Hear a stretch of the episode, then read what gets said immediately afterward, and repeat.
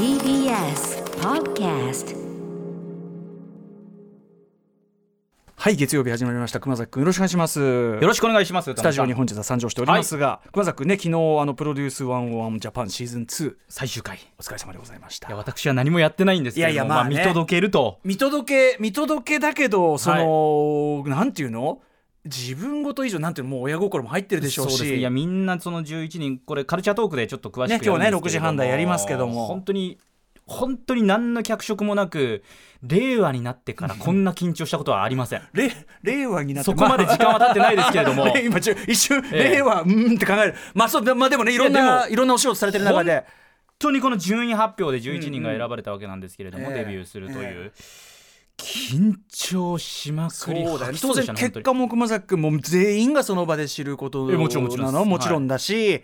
もちろんその進行する側と粗相もねあっちゃいけないっていうのもあるし、はい。いろいろとありましたのでちょっとまあ詳しくは本当にカルチャートーク6時ね30分からお伝えしていきますので。お疲れ様でございます。ありがとうございます。はそんな私もちょっと週末一仕事してまいりました、はい。それに関してあのメールもたくさんいただいててですね、ちょっと後ほどご紹介しつつあのーどんなことがあったのか、はい。ちょっと曲なんかもかけようかななんて思ってますんでね。始めてみたいと思います。アフターシックスジャンクション合いますね。だいぶ。最高ですね。いいのかな。あったあった。令和一。素晴らしい。6月14日月曜日時刻は6時2分です。ラジオでお聞きの方もラジコでお聞きの方もこんばんは。TBS ラジオをキーステーションにお送りしているカルチャーキュレーションプログラムアフターシックスジャンクション通称アトロクパーソナリティは私ラップグループライムスターの歌丸です。そして月曜パートナー TBS アナウンサー熊崎和人ですまあ令和一緊張したというね、そのね。この表現についてちょっといろいろと令和1というのはどうなんだというころもありま令すけども。うんそれだからえっと2019のその5月でしたっけ、そうですね。だからまあそそこからカウントしてということ2でよ年2ろしいんですか？年間で1番って言ったら結構じゃないですか、まあまあそうですね。だから あのちょうどいいんじゃないですか？脚色なき表現。あの一瞬その令和1って言った瞬間にみんな、ん？ってこうちょっとこう時計計算を計算をする仕草を始めるっていうね。まあでもまあそんぐらいねいろんなお仕事されてる中でも一番緊張されたというプロデュース101については後ほど6時半カルチャートークに、えー熊崎君のプレゼンでお話をはい。伺おうと思うわけなんですが一方私はですねえっと6月12日土曜日にですねえっと森道市場というですね、はい。これはあの愛知県の蒲郡のあたりですかね。はい。あの辺で、まあ、毎年開かれている非常に有名なフェスで我々もね何年前だろうな？8年前？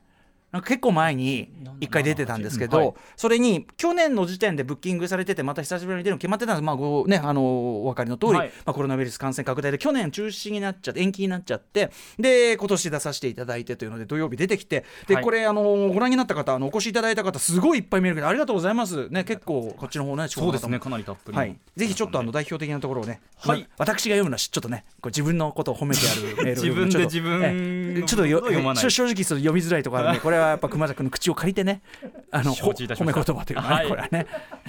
褒め言葉しか届いておりません、ええ。キリン先輩さんからいただきました、えー音楽フェス森道市場2021参戦させていただきました。昨今の状況下で運営者さんもかなり悩まれたことと思いますが最終的には開催という判断をしていただいたことまたそこに来ていただいたアーティストの皆様には非常に感謝しております。ありがとうございました、うん。そして特に思い出に残っているのはライムスターのライブが子供と一緒に見られたことです。我が家は上の子もまだ6歳なので普段のワンマンライブ等にはなかなか連れて行くことができないんですが今回なら私の好きなライムスターを見せることができるだろうという親のわがままで連れて行ってみました遊園地ですからね、場所がね。そうですよね、はい。うん。結果としては帰りの車中から今日に至るまでずっと MTV アンプラグのライブ CD を聴きたいとせがまれています。やった作戦大成功ですした。うん。私は、えー、と隅の邪魔にならないところで子供をずっと肩車していたので次の日の筋肉痛がひどかったのですがそして何といっても一番盛り上がったのはスチャダラパーからのライムスターの初ライブ。去年見ることができなかったものが今年になって実現したという奇跡に感謝しかありませんでした、はい。ということでね、あのーキリン先輩さんもありがとうございます。あお子さんね、気に入っていただいてよかった。お子さん、そうか、あのー久しぶりにですね、はい。久しぶりに、はい。あのこの間の横浜のグリーンルームで、割とこうね、ちゃんとお客入ってる、えー状態でのライブっていうフェスっていうのも久しぶりだったんで、今回、えーまあ、時間も割と今回はい。長めだったんで、まあ、ライムスターイズ・イン・ザ・ハウスというね、DJ ジンが2枚使いでこう我々のヒップホップライブの演奏を見せるというライブを見せるところで、あのーその、なんて言うんでしょうかね、こう、指紋にまつわる動きをするしないっていう判断がいつもあるわけですが、なんか今回は、パッと見大人の客も多かったし、久しぶりだからっていうんで、うん、やるかなんつって、はいこう下の動きをしてしまったんですが、これは大変失礼いたしましたと。まあでも気に入っていただいたならよかったですけどね、うん、子供もね6歳のお子さんもはい、ありがとうございます。いやいやっていうかねあのこれあのももちろんねあの開催できてよかったねってあるけどやっぱりねあの皆さんそれぞれ大変な事情がある中いろいろそれこそね、ね、お子さん連れでこう感染へのこうね懸念なんかもある中あの集まっていた。でももちろんあのいろんな対策をね重々やっての開催でもありましたし、はい、あのなんだ楽屋サイドというのかな？バックステージサイドも。だからねあのまあ、これは悲しいかなと言うべきかしょうがないんだけどね。だからあの出演者同士も普段だったらこう後ろでワイワイワイワイあのやるのがねもちろんフェスの醍醐味なんですけどあのぶっちゃけあの、まあ、先ほども出ましたスターラッパーとね、まあ、あの共演したんですけど、はい、共演したスチャット以外はねほぼ会ってないです。そんぐらい。ぐらい結構あのいろんな方ねそれこそ踊ってばかりの国この番組もね出ていただいたばかりとかあのテイトーバーさんいらっしゃってあったの全然会えてない。あのあとステージとステージが結構離れてたりしたんで、はいはい、あのそういう問題もあったんだけどね、うんうんうん、まあ、そういう意味で、まあ、これはいい意味であの、はい、後ろも対策ばっちりしてましたしということでね、うん、であの我々ライムスター、えっと、このねいろんなあの海サイドがあったりあの遊園地の中の僕らは遊園地の中の組まれたステージであって、はい、そこのあの僕らが最後だったんですけどまああのね先ほどのメールにもありました通り僕らの前の出番が、まあ、スチャダラパーだったわけですよ、うんうん、まあ、えー、言わずと知れた日本のね、まあ、ベテランラップグループというか、はい、まあ、僕らと、まあ、スチャの方がもちろんはるかに早く成功してるんで、まあ、先輩格っちゃ先輩格だけど世代はもうほぼ同じで、はい、あのー、同じようなものが好きで同じようなものを目指して、え頑張ってきてと。で、まあ、昨年2020年に一緒に、えー、スチャダラパーからの「ライムスター、えー、フォーエバーヤング」という曲を出し出したはいいがもうコロナ突入になって、えっと、そういうプロモーションもあとライブも一切できないままここに至るという、はいはい、そういうのがあって、まあ、死者が出る。で僕らがまあそのステージの通り。ちなみにその海の方のステージの方はあのネバヤヤングビーチというね、はい、えー、まあ、人気若手のグループで、はい、これもスチャ最近こうコラボ曲を出していると、うん。うん、だからどうすんだみたいな。こスチャのコラボ曲これどうやって見れるんだみたいな。ただタイムテーブル見ると可能ではないかみたいな。非常にその森道市場的にこれはいわゆるだから非常に分かって、分かっているというか、僕がよく言う、あれだろっつってそのこのあのカブトムシとこれとこれ入れとくと勝手に違うからさみたいな入れときゃ違うからみたいなそういうね巧みな巧みなこの神の意図によるですね、うん、タイムテーブルが組まれてて。分かる人にはもう当然分かるわけですね。そうなんですよ。でまあ僕らも元気いっぱいライブあのもちろんコールレスポンスとか、はい、あの一応ね声は出さないねあの、ええ、手手拍子と、はい、えー、あとなんかこう気持ちで、うん、え顔で返してくれなんつって、えー、でもそれもガンガンやりましてすごくあの盛り上がっていいライブできたと思うんですが、えー、そこからのですね呼び込んでついにマスチャダラパー、えー、からのライムスターフォーエバーヤングついにだからリリースして1年以上経って作ったのは結構もっと前ですから、はい。はい、ようやくという感じでライブで披露することができましていやこれがね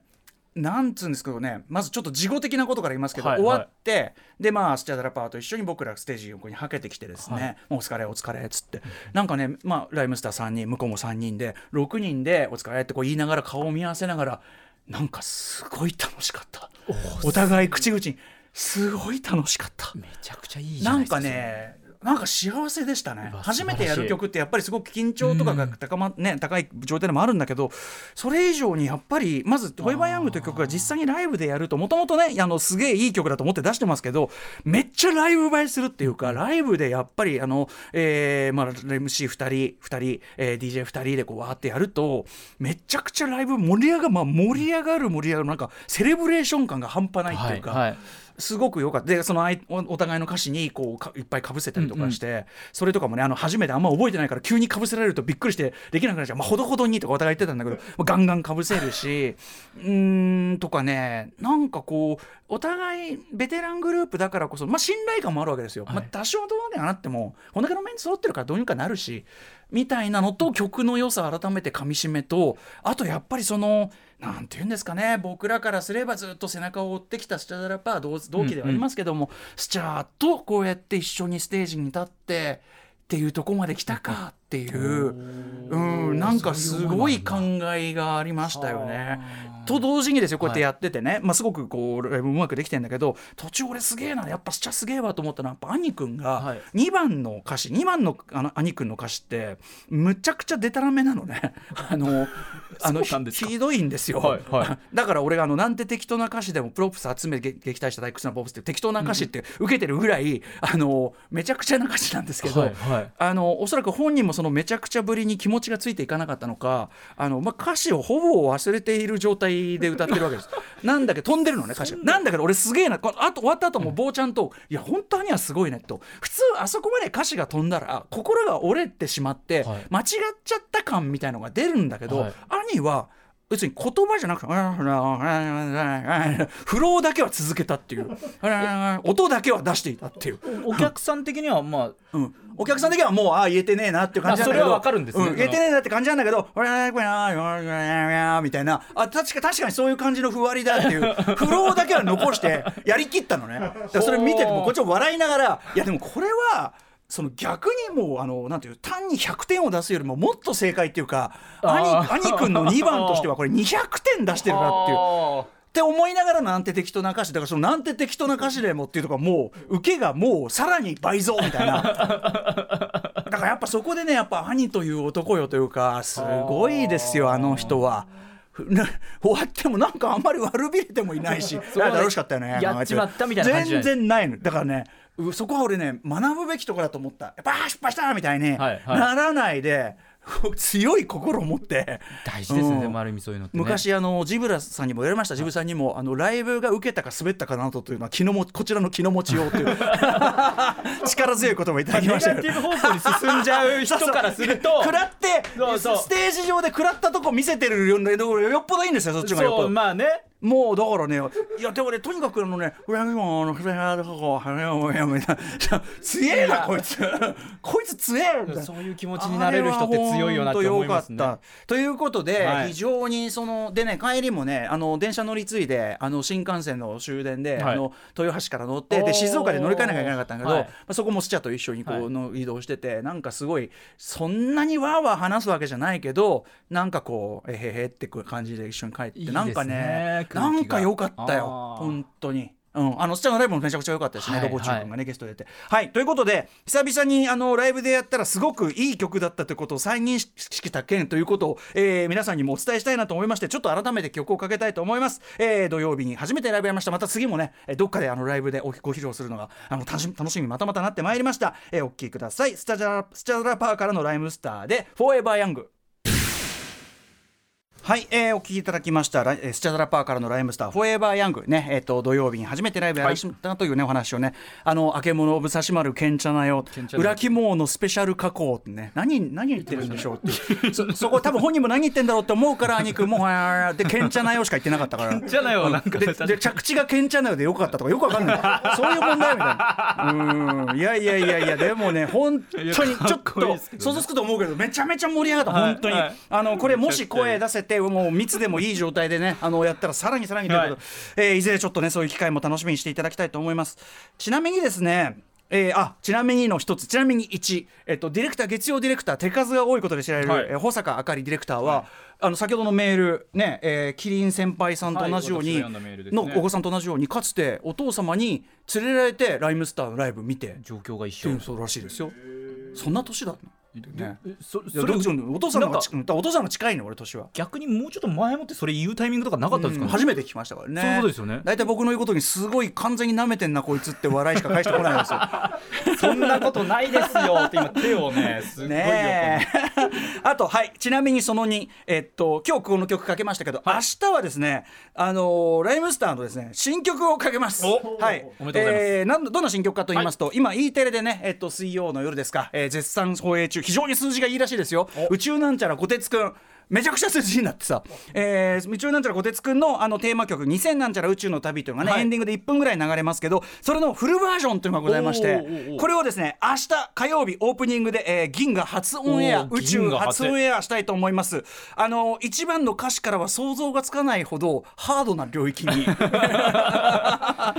ードな領域にあの歌詞的になどういうことだろうな。はい。あのでもね最後はすごくもうめちゃめちゃまたね面白い曲作ったなと思ってます。ので、はい明日ぜひお聞き逃しなきよう2000なんちゃら宇宙の旅フルバージョンかけます、ということで本日月曜日、えー、カルチャーキュレーションプログラムアフターシックスジャンクションメニュー紹介ですはいこの後すぐはカルチャー界の気になる人物動きを紹介するカルチャートークのコーナーです。本日私熊崎担当させていただきます、はいね。人気ボーイズグループ JO1 生んだサバイバルオーディション番組 PRODUCE 101 JAPAN のシーズン2がもうオープニングでも少し話しましたが昨日完結しまして、INI というグループ新しく誕生しました、はいで私が TBS の応援アナウンサーというのをですね務めさせていただいてで番組なんかも担当してきましたのでこれがどういうオーディションでどういうメンバーが選ばれたのかということも紹介していきます。あとスチャダラパーの坊主さんこれちなみにシーズン1あそうだよねのラップの先生もやられていたとその話も聞いときゃよかったわ。はいはい。あとまあ朝やん世代の歌丸さんもぜひまあそうですね、オーディション番組、非常にね、あのはい。好きではありますからね。ええ。はい、ということで、ぜひ解説お願いします。ということで、7時から、えー日替わりでライブや DJ プレイをお送りする音楽コーナー、ライブダイレクト、今夜のアーティストはこちら。ヒップホップクルーニトロマイクロフォンアンダーグラウンドのメンバーマッカチさんが久々に登場です。今夜は昭和歌謡ミックス。テーマはもうテーマのタイトルが決まっております、はい。赤坂のママも困っちゃう。男って本当どうしようもないわミックス。どういう内容なんでしょう？決め込みすぎる。わからない。マッカチね。はい、はい。ということでございます。そして7時40分頃からは新概念提唱型コーナー「イキリ言動」あなたがついやってしまったまるイキリな投稿を紹介していきます。そして8時台の特集コーナー「ビヨンドザカルチャーこちら歌丸よ超一流になりたくば引き際を考えておけ。プロ野球名選手タイプ別に見る引退前最後の1年特集 by プロ野球志望遊戯。ということで歌丸さん早速ですが突然ですが引退のこと考えていますか？いやだから、あのー先週からそれをね、はい。やたらと番宣とかでも振られるんだけど、ええええ。いや早いだろどう考えても。俺ピンピンしてライブやってきたっつってんだもん。フォーエバーヤングですよだって。これまあそうですね。まだいけるまだまだいけるってそう歌ってるんですよ。確かにそれとは逆行する形なんですけど多分これえ引き際考えるっていうのはですね、うん。だから引き際を考えることができるっていうのは超超超超超一流の証ということ確かに。まあその例えばアスリートとかで言っても、はい。ミュージシャンもそうかもしれないけど単純にお呼びがかかんなくなって、まあ、スーッと消えてくっていうかね引退もクソもないっていうかね。そうですね。ことだもんね。だから引退って言えるってことはかなり超一流の証ってことだ、まさに、まあ、野球でいうと王さん長嶋さん江川さん掛布さん原さん落合さんなどなどで長嶋さんの引退セレモニーなんかもうすごい歴史的に有名な話ではあるじゃないですか。巨人軍は永久に不滅ですそうです。そうです。冷静に考えるとなんか冷静に考えるとどうなのかなっていう。確かに冷静に考えたことは私もなかったなと思いました今。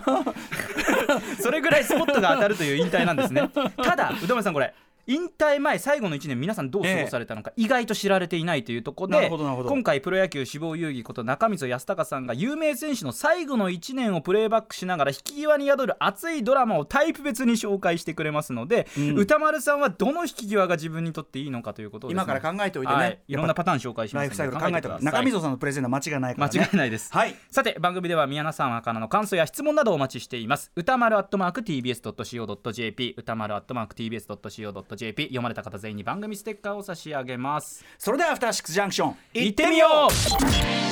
After Six Junction